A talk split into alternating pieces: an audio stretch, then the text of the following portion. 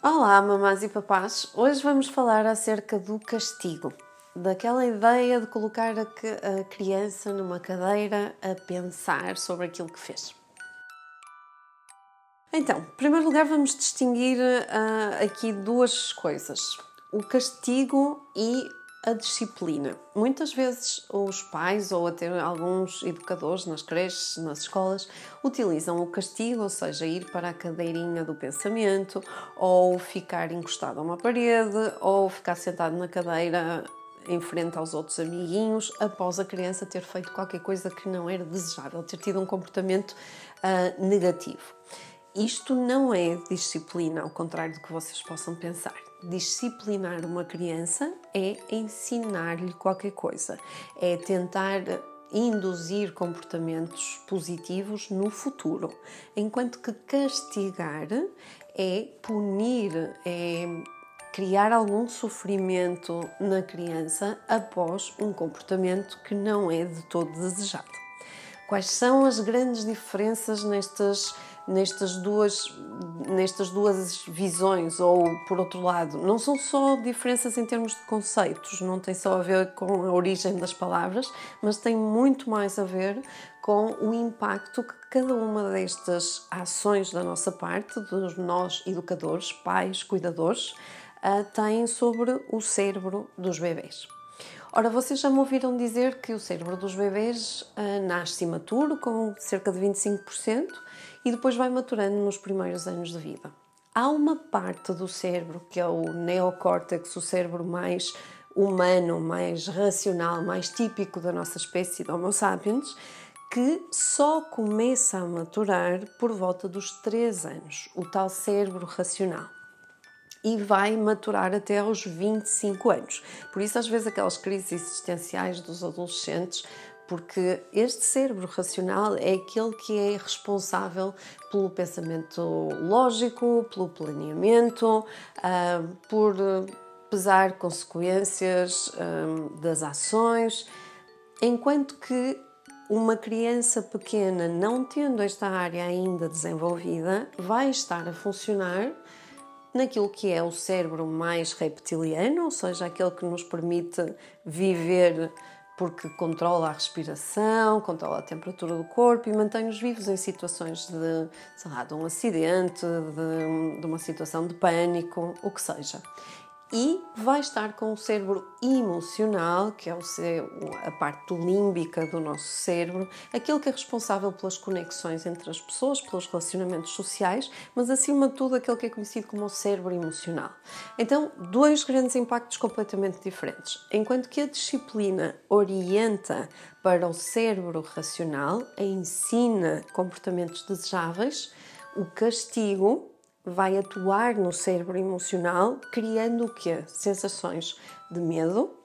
sensação de vergonha ou de humilhação, e estas sensações não ajudam a criança a perceber o que é que fez de errado e o que é que seria o ideal. O que fazem é com que a criança dispare no seu cérebro um sistema que nós já falamos aqui também de fuga ou ataque, ou seja, há uma pequena uh, amígdala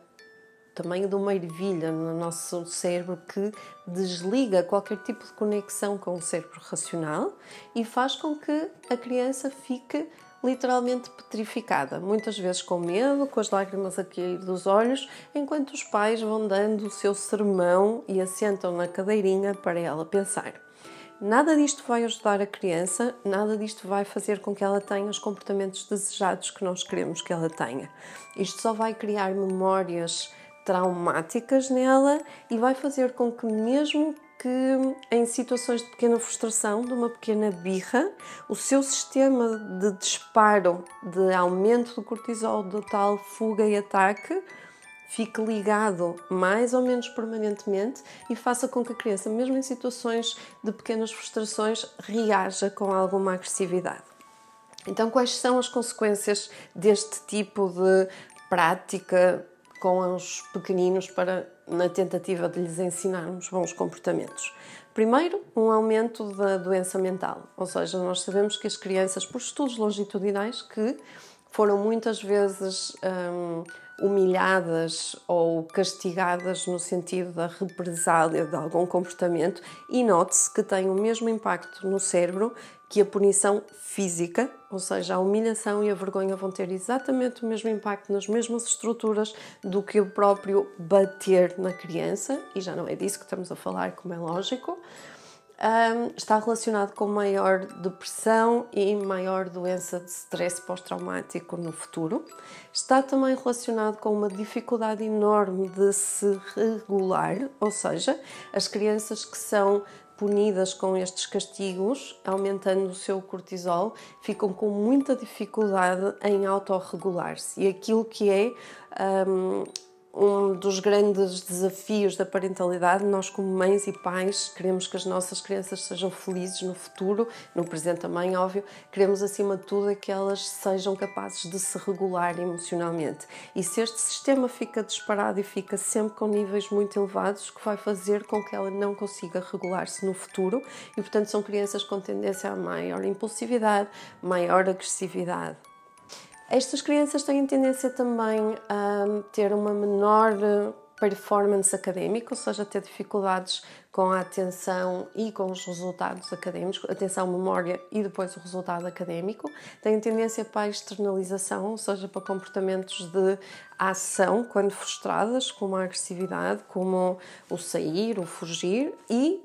curiosamente, ou não tão curiosamente, têm alguma relação com comportamentos de bullying, ou seja, sendo por um lado vítimas, porque foram habituadas a um, relações de poder, em que o mais forte diz o que é que eu tenho que fazer e eu tenho que ficar petrificada. Sim, porque vocês imaginam quando o pai está a falar assim, com ar de Rottweiler para a criança, ela não fica a pensar, ah, vou aprender com isto e da próxima vou ter o um melhor comportamento. Não, ela vai ficar a pensar: eu estou cheia de medo de ti e eu só penso como é que uma pessoa que eu adoro me está a tratar mal e eu não estou a conseguir resolver a minha questão. No futuro, são crianças que, por exemplo, uh, que alguns pais se queixam que os seus adolescentes não gostam de contacto físico, não gostam de dar um abraço, não gostam de se aproximar, porque o, o contacto físico está associado a sensações de medo, de pânico e que deixam o sistema completamente um, inundado destas hormonas de stress. Pois são os vossos bebês e sejam felizes.